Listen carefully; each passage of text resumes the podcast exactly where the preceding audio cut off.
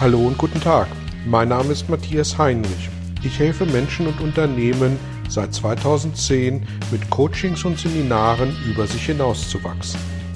Mein Ziel ist es, Ihnen zu helfen, innere Bilder von bestimmten Situationen in Vertrieb und Führung zu überprüfen und gegebenenfalls nachhaltig zu korrigieren. Kurze Impulse wie der folgende lassen neue Ideen und Inspirationen in Ihr Tagesgeschäft einfließen. Hallo und herzlich willkommen zu einem weiteren Belgian-Impuls. Heute geht es um die Fragestellung, was wir tun können, damit wir uns den oder die ideale Mitarbeiterin oder Mitarbeiter backen können. Ja, Mitarbeiter backen, ein schöner Gedanke. Wie wären diese Menschen? als unsere idealen Mitarbeiter im Team, wo wir die Führungskraft sind. Wären die ganz genauso wie wir, weil wir ja perfekt sind? Wären die das ganze Gegenteil von uns, damit wir uns in der Zusammenarbeit ideal ergänzen mit unseren vielleicht dann unterschiedlichen Stärken und Schwächen? Wären sie genauso ambitioniert wie wir? Würden sie an unserem Stuhl sägen, uns die Arbeit streitig machen? Wie wäre das? Spannende Fragen, oder? Naja, und zum Glück können wir uns ja die Mitarbeiter im Moment zumindest noch nicht wirklich selber backen. Ist deswegen dieser Beitrag überflüssig und hier an dieser Stelle damit beendet? Ich möchte einen Schritt weiter gehen. Und was ich im Folgenden betrachten möchte, ist ausdrücklich nicht die fachliche Qualifikation. Ähm, der Mitarbeiterinnen und Mitarbeiter. Da gehe ich jetzt einfach mal davon aus und nehme an, dass sozusagen diese Komponente ideal abgedeckt ist. Sie also fachlich jemanden haben, der äh, absolut im Thema ist und, und wo wir nicht drüber reden. Warum ist das so? Weil bei den Belgian-Seminaren äh, geht es nicht um die fachlichen Aspekte, sondern um das Zwischenmenschliche. Und da möchte ich hier gerne äh, den Fokus drauf lenken. Ja, und äh, da komme ich zurück zur Fragestellung, äh, wie können wir uns den idealen Mitarbeiter backen und können wir das überhaupt? Und da möchte ich eine Behauptung aufstellen.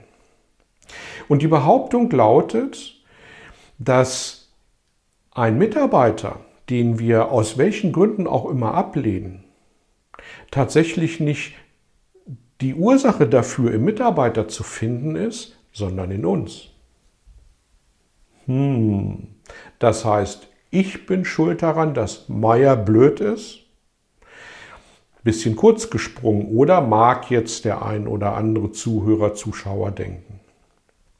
Ich möchte das aber gerne noch ein bisschen weiter, diesen Gedanken ausführen und vielleicht mögen Sie mir ja noch folgen und Ihre Meinung dann am Ende für sich überdenken. Wenn es stimmt, dass wir mit anderen Menschen in Resonanz gehen. In eine positive Resonanz, weil wir sie mögen, oder vielleicht auch in eine negative Resonanz, weil wir sie nicht mögen. Dann bedeutet das Resonanzprinzip, dass etwas in uns angetriggert wird, entweder positiv oder negativ. Das Positive lassen wir hier mal außen vor. Wir wollen uns ja gerade mal aufs Negative konzentrieren. Das heißt, Meier tut etwas, macht etwas, ist irgendwie also nicht in Form von Essen, sondern in Form von Sein. Er ist irgendwie so, dass wir das nicht gut finden. Ist er das wirklich? Oder sehen wir das nur so, dass er das nicht gut macht? Hat Meyer, um ihn als Beispiel zu nehmen, hat er Freunde, hat er Verwandte, hat er eine liebende Frau zu Hause, hat er Kinder, hat er Menschen um sich herum, die ihn schätzen? Warum tun die das? Sind die alle blöd? Oder triggert er etwas in uns, was uns vielleicht nicht bewusst ist, was aber dazu führt, dass wir sein Verhalten ablehnen? Und wenn Sie diesen Gedanken weiterverfolgen, dass er etwas in uns triggert, was wir ablehnen, dann ist ja die Frage, sind wir in der Lage, das uns bewusst zu machen und sind wir in der Lage, das zu verändern?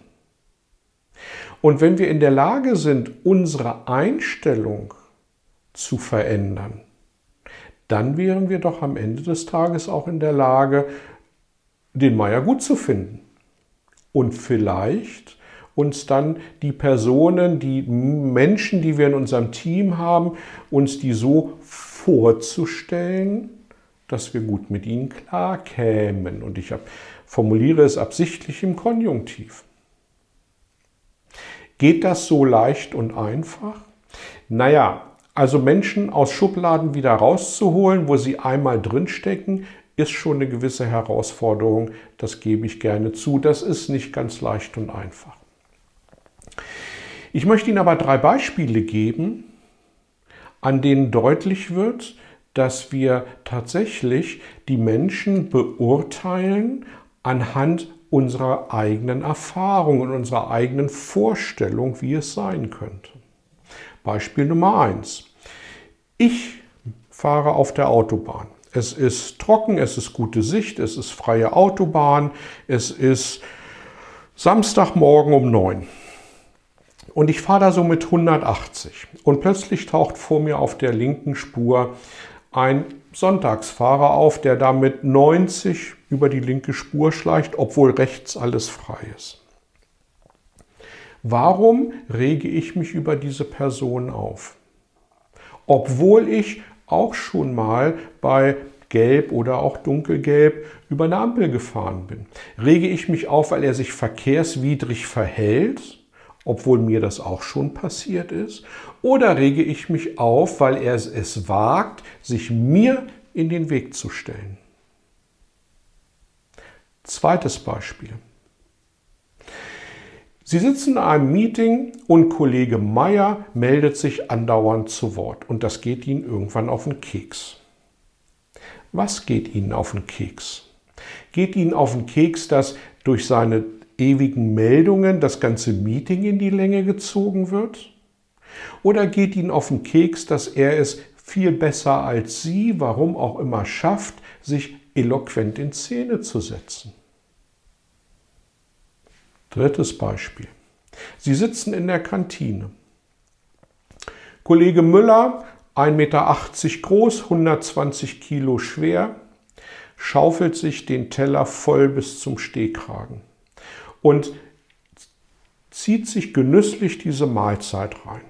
Und Sie denken, der könnte ja auch mal ein bisschen weniger essen. Denken Sie das, weil Sie Angst um ihn haben, dass es seiner Gesundheit schlecht geht, wenn er sich weiter den Bauch so vollstopft? Oder ärgert es Sie, dass er sich genüsslich diese Mahlzeit zu Leibe führt und es ihm völlig egal ist, wie er vielleicht äußerlich vom Gewicht her dabei aussieht? Nehmen Sie mal ein Verhalten Ihres blöden Kollegen Meier. Gehen Sie damit nach Hause, diskutieren Sie das mit Ihrer Partnerin oder mit Ihrem Partner.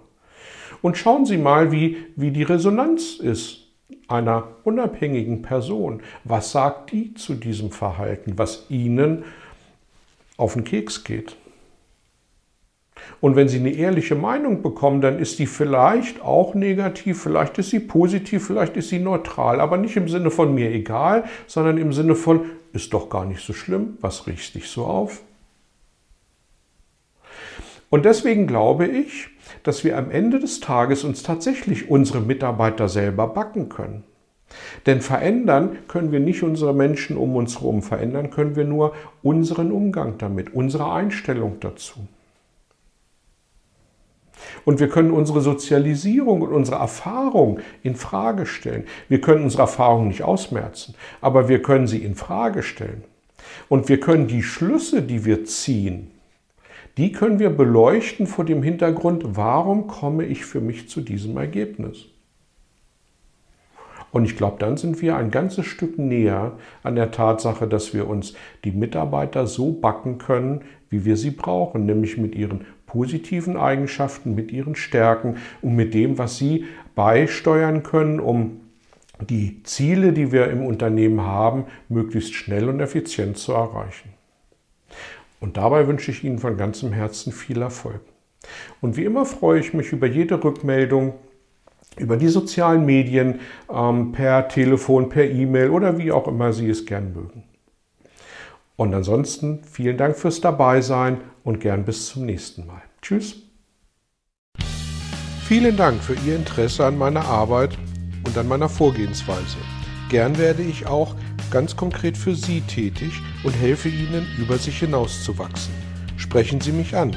Ich freue mich auf Sie und die Zusammenarbeit im Coaching oder Seminar.